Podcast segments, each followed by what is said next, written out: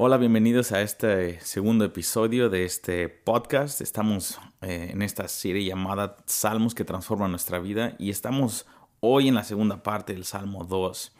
Eh, hoy vamos a ver la respuesta que el Padre tiene a la rebelión de las naciones de hoy en día y también la respuesta que Jesucristo tiene, lo que Él tiene que decir y la respuesta que nosotros tenemos que tener en, esta, en este tiempo. Así que comenzamos.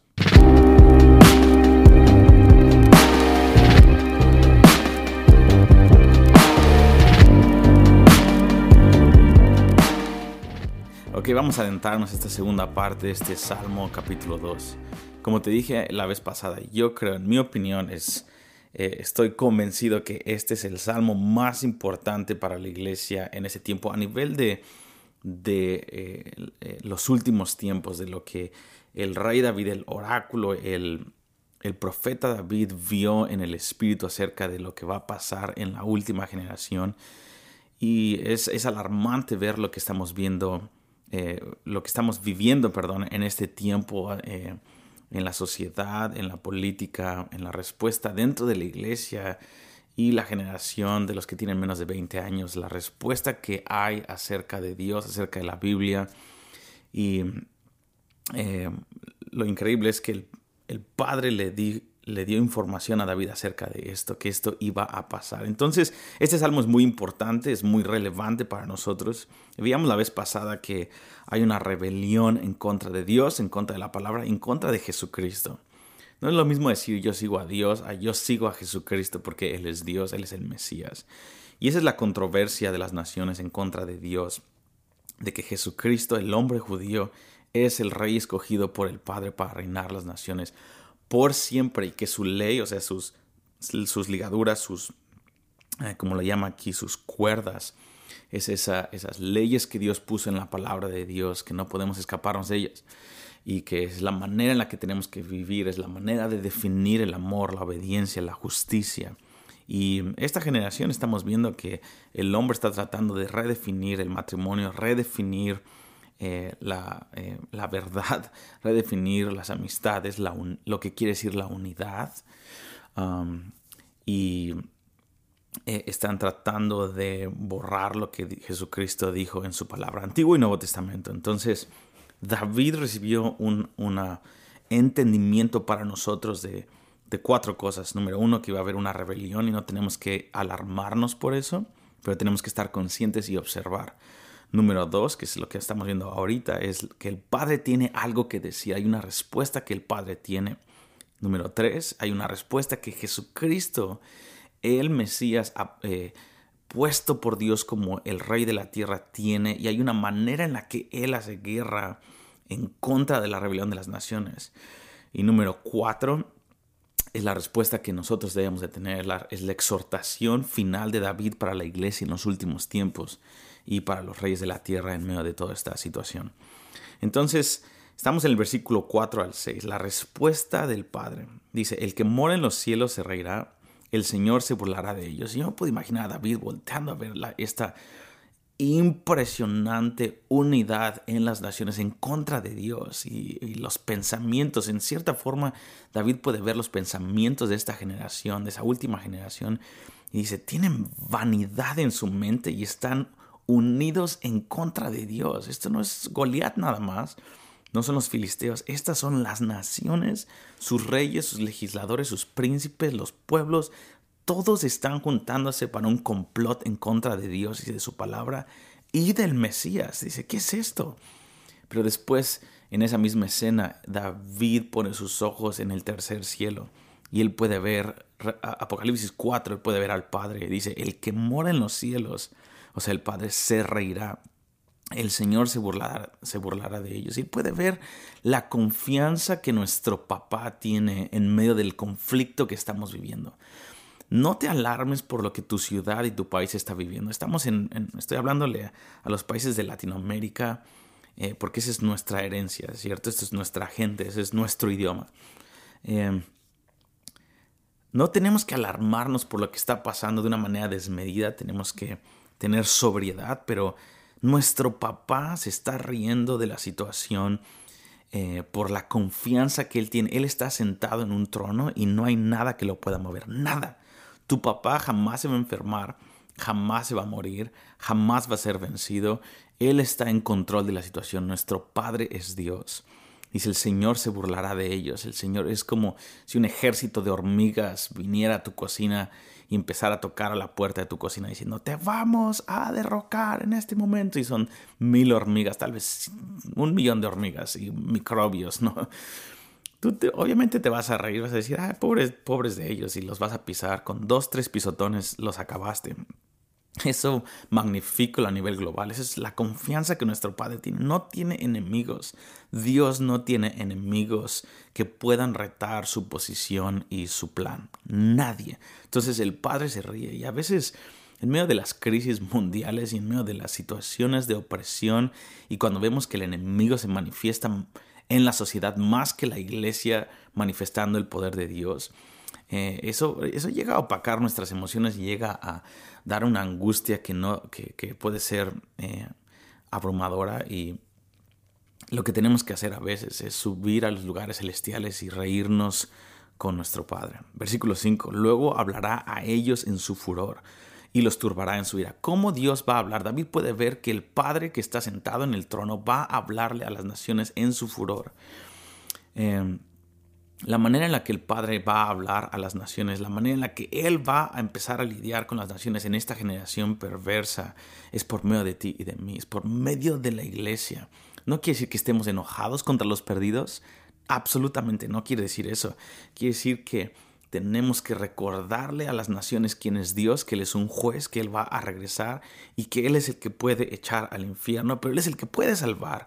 Y por medio de la proclamación del Evangelio de verdad, del Evangelio eterno, el Evangelio que hemos creído, la proclamación de ese Evangelio es la manera en la que Él, eh, como dice Pablo en Colosenses, él, es la manera en la que Él expone a las potestades y a los principados, es la manera en la que Él eh, gana la batalla por medio de la, de la predicación del Evangelio y los turbará con su ira. Dice, pero yo, este es el Padre, pero yo he puesto a mi rey sobre Sion. O sea, yo he puesto a mi rey, que es Jesucristo.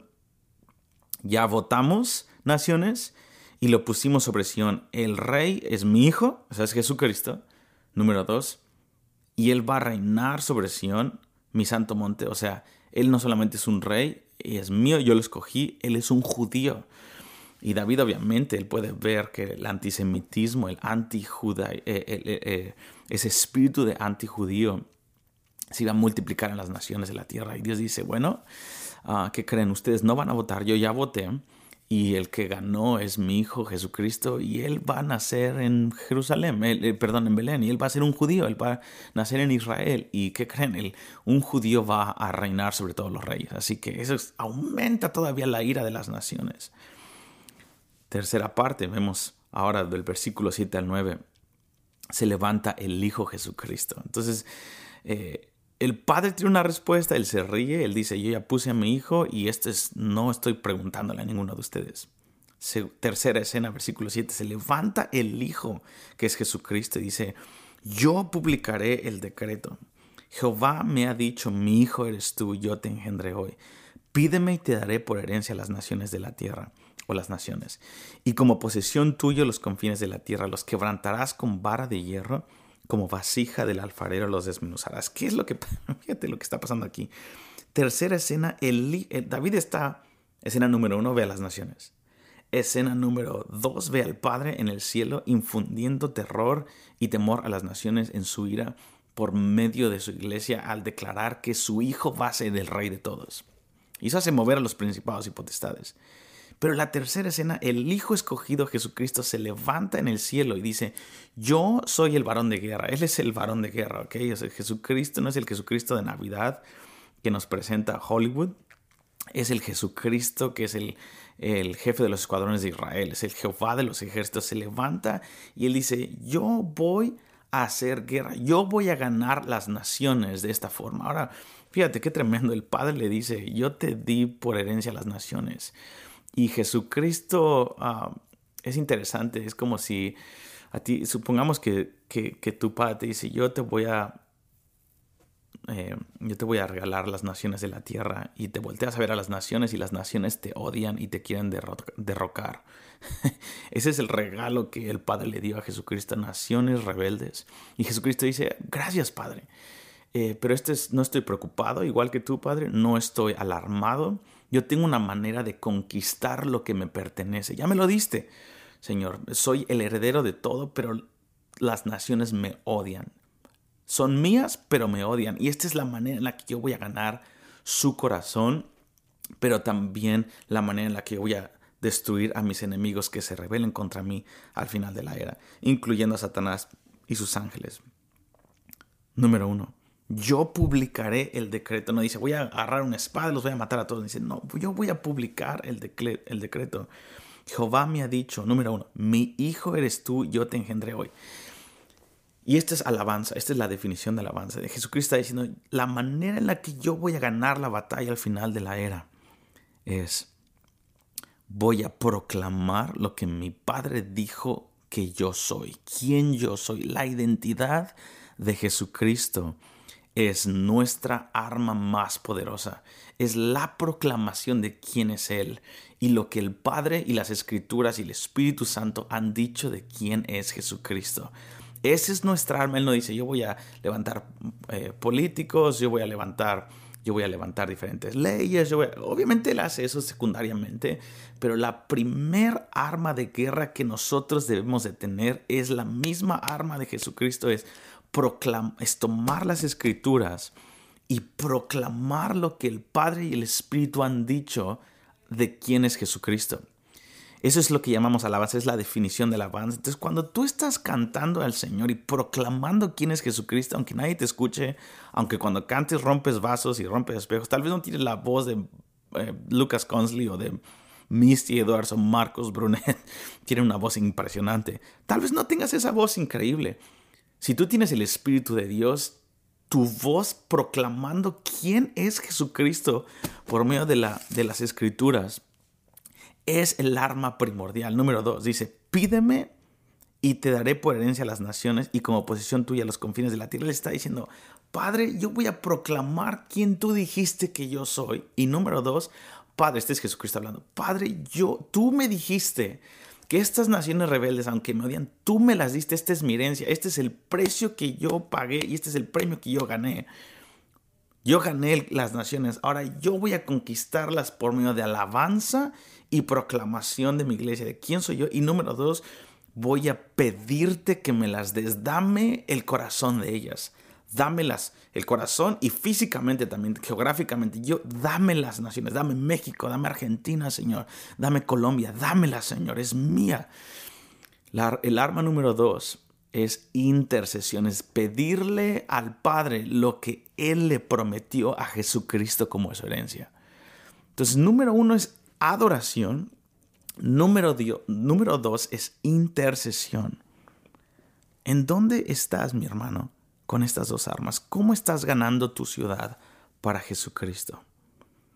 ¿Cómo la estamos ganando? ¿Cómo estamos, estamos del lado de Jesucristo? ¿Estamos utilizando las armas eh, primordiales? Ahora, cuando digo estas dos, estas dos cosas que el, que el Hijo del Hombre está haciendo, no descalifica eh, programas de radio, este podcast, no descalifica nuestros ministerios, pero no reemplaza y no es la e, es, es el arma más poderosa que tenemos y las demás cosas son frutos de eso y son ramificaciones de eso. Eh, consejería familiar, eh, liberación de los demonios, etcétera, lo que quieras, el ministerio de niños, todas esas cosas son súper importantes, súper importantes. La predicación del Evangelio, absolutamente. Pero el Hijo primordialmente, Él proclama quién es Él y le pide, es alabanza e intercesión, es lo que rodea el trono del Padre en Apocalipsis 4. Y es un patrón que vemos una y otra y otra vez, en donde la palabra nos dice que en el centro del gobierno de Dios, en la economía de Dios, está alabanza e intercesión como el epicentro de toda la voluntad de Dios. Una vez más, no cancela las otras cosas, porque de hecho los dones que Dios nos dio son dados por el Espíritu Santo. No está, una vez más, no hay una pelea una con el otro, pero es primordialmente es alabanza e intercesión. Versículo 9, los quebrantarás con vara de hierro, como vasija de alfarero los desmenuzarás. Por último, la respuesta de David. Ahora pues, oh reyes, sed prudentes, admitid amonestación, jueces de la tierra.